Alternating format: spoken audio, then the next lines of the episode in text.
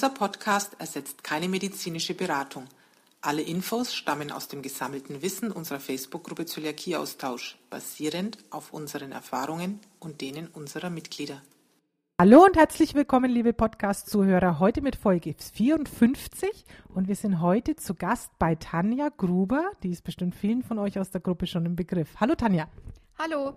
Tanja, stell dich doch unseren Hörern einfach mal vor, wer bist du denn? Ich bin Tanja, ich bin 38 Jahre alt, gebürtig aus Mittelfranken, Herrieden.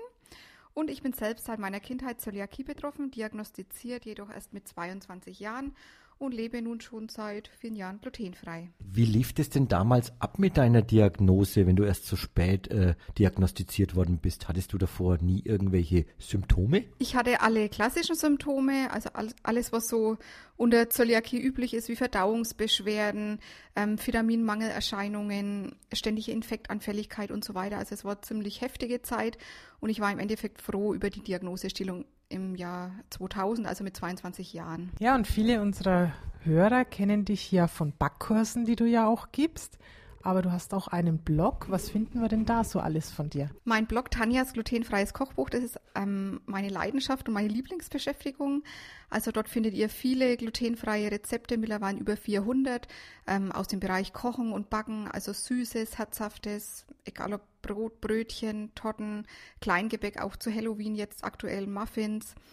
Ähm, was das Herz begehrt. Da nochmal, ich bin ja immer der Internetverantwortliche bei uns. Wie bist du denn da damals dazugekommen, jetzt so als Zöliakie-Betroffene, dass du jetzt den Blog erstellt hast? Wie, wie, wie kam es denn dazu? Weil ist ja nicht unbedingt die erste Sache, ich bin Zöliakie betroffen, ja, okay, ich mache jetzt einen Kochblog. Also ich stand schon immer gerne in der Küche, das war schon immer meine Leidenschaft und mein Hobby, es Kochen und Backen. Ja, und irgendwann nach der Diagnosestellung war eben der Wunsch, auch die Sachen essen zu können, die meine Familienmitglieder essen. Und ja, deswegen einfach glutenfrei kochen und backen. Wie handhabt ihr das bei euch zu Hause? Wird da noch getrennt gekocht für die Familie und für dich oder gibt es dann einfach komplett glutenfrei? Wie macht ihr das so? Also bei uns zu Hause wird nur glutenfrei gekocht und gebacken, da muss jeder durch. ähm, nee, also das Brot ist getrennt. Meine ähm, Familienmitglieder essen normales Brot, aber alles andere wird wirklich bei uns zu Hause glutenfrei zubereitet. Wir waren ja vorhin so frei und haben auch mit deinen Familienmitgliedern schon ein bisschen gesprochen und wir haben aber gehört, dass... Nicht nur gesprochen, auch gegessen. Auch gegessen. Ich dachte, da gehen wir nachher nochmal drauf ein. Also wenn Schmidtleins zu Besuch sind, dann essen sie auch. aber da habe ich gehört, dass Tanjas selbstgebacktes Brot bei weitem besser ist, was man glutenhaltig draußen kaufen kann. Also das glutenfreie Brot im Hause Gruber scheint ja auch sehr begehrt zu sein. Ja, vor allem das Kastanienbrot aktuell. Also das kommt wirklich sehr gut an. Das kann ich euch ans Herz legen. Seht ihr auch auf meiner Internetseite. Was ist da das Spezielle? Sind da schon irgendwelche speziellen Zutaten drin? Also das Spezielle in diesem Brot sind wirklich die Maronen ähm, sind gekochte, pürierte Maronen und die halten die Feuchtigkeit sehr, sehr gut im Brot und auch noch nach Tagen schmeckt es wirklich wunderbar saftig. Dazu nochmal, äh, Brote werden ja zurzeit viele auf allen Rezepteblogs gemacht. Oftmals wird so ein Sauerteig gemacht und den muss man lang ansetzen. Bei dem Brot ist, wie, wie ist das da? Also bei diesem Brot ist kein Sauerteig notwendig. Also generell finde ich Sa Sauerteig eine gute Sache. Es hält wirklich das Brot lange saftig und frisch, aber es ist halt auch immer Zeitaufwand notwendig. Also bei diesem Kastanienbrot ist es wirklich so, die Maronen sind ausschlaggebend für die Feuchtigkeit, also für die, für die Saftigkeit des Brotes, auch noch nach Tagen und es ist einfach schnell zusammengerührt und schnell gebacken. Okay, das hört sich an, als ob ich das auch hinkriegen würde. Mal schauen, ob äh, ich das schaffe. Rezept steht dann auf dem Blog und äh, natürlich verlinken wir unterhalb dieses Podcastes dann auch gleich wieder die Links, damit ihr da auch die äh, Sachen nachbacken könnt. Und wenn es nicht klappt, äh, Tanja Gruber ist auch im Zöliakie-Austausch und da kann man auch mal nachfragen, wenn es nicht klappt. Okay, das Thema glutenfrei, glutenhaltig backen. Das ist eigentlich für alle Neudiagnostizierten, die immer glutenhaltig gebacken haben und dann das erste Mal glutenfrei backen. Die haben dann ein Problem. Das Zeug ist zu trocken, das kann man als Ziegel benutzen, die kann man wunderbar zum Fenster rausschmeißen, fliegen auch ziemlich weit. Es hält nicht lang genug, es schmeckt nicht, sagen dann die Leute. Was sind denn da so deine kurz gefassten Tipps, wie man jetzt die Unterschiede zwischen dem glutenfreien und glutenhaltigen Backen beschreiben könnte? Was sind so die Tanjas Geheimtipps? Also ganz besonders wichtig ist es, die Zutaten, die jetzt angegeben sind, genau einzuhalten. Also es sind auch immer wieder Beispiel-Mehlmischungen vorgeschrieben. Es ist wirklich zwingend notwendig, diese Mehlmischungen dann zu verwenden. Natürlich kann ich andere verwenden, aber dann ist auch mein Backergebnis anders. Also jede glutenfreie Mehlmischung verhält sich unterschiedlich bezüglich ihrer Eigenschaften und dementsprechend wird auch das fertige Gebäck dann anders. Was auch noch sehr wichtig ist, sind natürlich die Binde- und Verdickungsmittel wie Xanthan oder gemahlene Flohsamenschalen. Also wenn sie mit aufgeführt sind im Rezept, dann ist es schon zwingend notwendig, diese auch zuzugeben. Auch wenn es nur kleine Menge ist, wie zum Beispiel ein Teelöffel Xanthan, es ist wirklich ganz wichtig, damit es funktioniert. Wenn ich jetzt bei diesen ja, Sonderzusätzen wie jetzt Xanthan, Flohsamenschalen, ich habe jetzt das nicht zu Hause. Gibt es da Alternativen, die ich verwenden kann? Also das kommt jetzt natürlich aufs Gebäck drauf an. Für Rühr Rührteige oder generell eireiche Teige wie Brandteig, da brauche ich jetzt nicht unbedingt großartig Binde- und Verdickungsmittel. Für Mürbeteig, Hefeteig und Quarkölteig ist natürlich Xanthan ganz, ganz optimal, weil es einfach die Bindung gut hält. Jetzt gerade in der Vorweihnachtszeit, wenn es wieder mit die Plätzchen losgeht, ist das Xanthan ganz optimal, damit ich erstens mal einen, einen guten Teig habe, der schön knetbar ist und die fertigen Plätzchen nicht ähm, zerbröseln. Gemahlene Flohsamenschalen wären in Ordnung, aber Xanthan ist einfach die bessere Lösung in dem Fall. Also macht den Teig dann einfach auch besser verarbeitbar, wenn ich das richtig verstehe. Zu dem Xanthan habe ich dann auch noch eine Frage. Erstmal, es klingt ganz künstlich, aber es ist jetzt nichts irgendwie Gefährliches, woraus das, das hergestellt ist, oder? Weißt du das? Also das Xanthan ist meistens auf Maisbasis und wird mittels Bakterien verarbeitet, umformuliert. Ja. Und ist sogar für Öko-Lebensmittel zugelassen. Und Xanthan findet man zum Beispiel schon früh morgens in der Zahnpasta. Also man wird selten eine antreffen, wo es nicht drin ist. Und Xanthan nutzt die Nahrungsmittelindustrie auch in äh, Kaugummis, in Süßwaren, in Ketchup-Soßen, in verschiedene Dinge, die man eigentlich jetzt so auf Anhieb nicht weiß, dass Xanthan mit drin ist. Zu dem Xanthan dann nochmal zum Bleiben, äh, weil es oftmals in der Gruppe einfach die Nachfrage kommt, wo kriege ich das Xanthan jetzt her? Äh, in der Apotheke äh, scheint es irgendwie unterschiedliche Xanthan zu geben, eins mit äh, Lebensmittelzulassung, eins ohne. Oder äh, ja, wo kriegst du das her? Was ist da deine Empfehlung, wo, wo man das am schnellsten herkriegt? Xanthan ist nicht immer flächendeckend erhältlich. Ich persönlich, ich bestelle es immer bei der Food Oase. Da ist es wirklich in Lebensmittelqualität und das Glutenfreizeichen ist auch mit drauf. Dann kann ich wirklich hundertprozentig sicher sein, dass es glutenfrei ist. Du hast gerade vorhin auch gesagt, es ist sehr wichtig, dass man das richtige Mehl verwendet. Also wenn du ein Rezept einstellst in deinem Blog, hast du das natürlich mit einem speziellen Mehl ja dieses Ergebnis, dieses gute Ergebnis erreicht und deswegen ist es auch sinnvoll, das Mehl dann eben zu verwenden, wie du es jetzt gemacht hast. Jetzt lesen wir oft in der Gruppe, Mensch, jetzt habe ich das wirklich genau nach Rezept gemacht, die haben wirklich alles eingefügt, jetzt ist aber der Teig zu flüssig, zu fest. Hast du da vielleicht so ein bisschen Tipps, wie man was nachbessern kann? Also ein Tipp wäre vielleicht, einen Koch- und Backkurs bei mir zu besuchen. nee, also natürlich ist schon auch Übung dabei. Also man gerade in der Anfangsphase, man hat wirklich komplett neue Rohstoffe. Ich brauche einfach Übung. Es ist alles neu. Ähm, ja, man muss es einfach ein bisschen probieren. Aber generell glutenfreie Teige sollten nicht zu fest sein, so wie man es von herkömmlichen Teigen gewohnt ist, weil dann wird es Endprodukt entsprechend trocken. Also gegebenenfalls eben noch mit Milch, Wasser oder Eiern regulieren. Ja, zu den Eiern, da habe ich auch ein Erlebnis aus dem Backkurs bei Tanja. Die sind übrigens unheimlich lustig, wenn man da ist, vor allem äh, wenn man nur zuschaut. Ja, es gibt unterschiedliche Eigrößen. Das muss man vielleicht auch beachten. Wenn man große Eier hat, da braucht man weniger davon, als wenn man kleine Eier hat. Deswegen, äh, in deinen Rezepten wird immer von einem mittleren Eiformat aus. Ja, genau, sie nickt, da brauche ich gar nicht rübergeben, sie nickt gerade. Die Größe M an Eiern, das heißt, ihr müsst da ein bisschen kalkulatorisch vorgehen. Vielleicht auch mal einen Taschenrechner benutzen. Wenn ihr ein großes Ei habt, braucht ihr weniger und wenn ihr ein kleines Ei habt, braucht ihr einfach mehr dazu. Also die Erfahrung haben wir ja auch gemacht. Wir waren eben auch bei Tanja in einem dieser Backkurse und die sind echt super. Also da lernst du viel und vor allem du kriegst ganz viel leckeres Essen. Okay. Muss man vielleicht an der Stelle auch sagen. Da gab es damals Spätzle. Sah total einfach aus. Tanja hat uns das auch selber mitmachen lassen und die waren dann auch super lecker.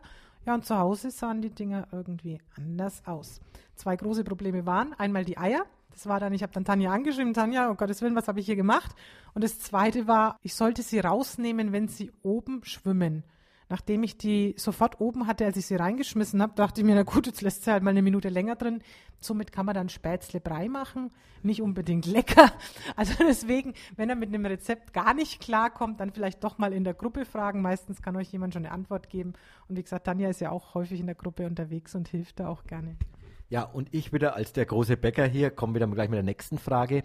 Es ist oft mal Thema wieder welche haben glutenhaltig mit einem Mehl gebacken und sie fragen, ob sie das eins zu eins austauschen können. Bei manchen Sachen scheint es zu klappen, dass man einfach ein glutenhaltiges mit einem glutenfreien Mehl austauscht, aber bei, normalerweise klappt es nicht, oder? Also da kommt es jetzt wieder definitiv auf die, auf die Teigart drauf an. Bei Rührteigen oder eireichen Teigen ist es meistens kein Problem, eine andere Mehlsorte zu verwenden. Bei Hefeteig zum Beispiel, also das ist mein Favorit Mix B von Share. Es ist einfach so, es, ich bekomme dort immer die besten Hefeteige mit hin. Bei Mürbeteig spielt es auch keine so große Rolle. Ähm, aber generell, wenn eine Mehlsorte angegeben ist, ist es getestet. Mit der Mehlmischung funktioniert es am besten. Und ich verwende gern Share-Mehlsorten. Die sind flächendeckend erhältlich und probiert es einfach mal aus. Es gelingt ganz gut. Diese ganzen Rezepte, von denen auch die Tanja gesprochen hat, die findet ihr ja alle kostenlos auf ihrem Blog, den wir natürlich auch verlinken. Rezepte-glutenfrei.de. Da könnt ihr euch kostenlos die auch alle äh, runterladen.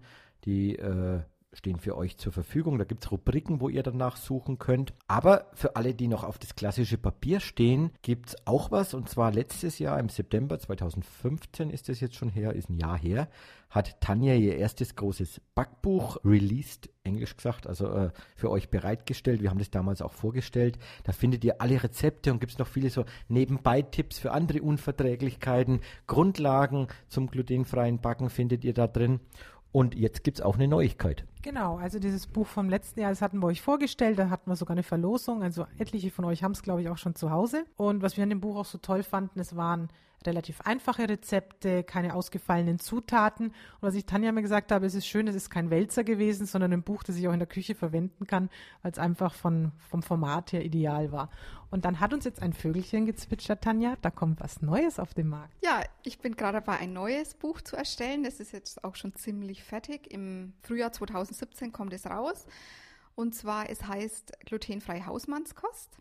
Und dementsprechend sind wirklich nur Rezepte aufgeführt, die man alltäglich kennt. Also ich schaue jetzt mal kurz rein. Also wirklich von begonnen bei der Grießnockersuppe über Leberknödelsuppe bis über Hackbraten, Maultaschen, Kartoffelgratin, Germknödel, Kaiserschmann. Das sind jetzt mal so ein paar Sachen aus dem Bereich Kochen und jetzt aus dem Bereich äh, Backen, zum Beispiel Apfeltaschen, Zwetschgenkuchen mit Streusel, Bienenstich, Frankfurter Kranz, dann auch Weihnachtsbäckerei, ganz klassisch die Vanillekipferl und außen, aus der Kategorie Brot und Brötchen dann Flammkuchen, Laugengebäck, Sauerteigbrot und so weiter. Also es sind wirklich Dinge, die man vielleicht aus der Zeit noch kennt, bevor die Diagnose Zöliakie gestellt wurde und was die Familie gerne einfach auch isst. Gerne isst, das können wir jetzt heute bestätigen. Wir waren eigentlich zu Besuch wegen eines Podcasts bei der Tanja. Ja, haben erst mal bestimmt eineinhalb Stunden hier gut gegessen und geschlemmt. Wie war es für dich, Jürgen? Schokoladig.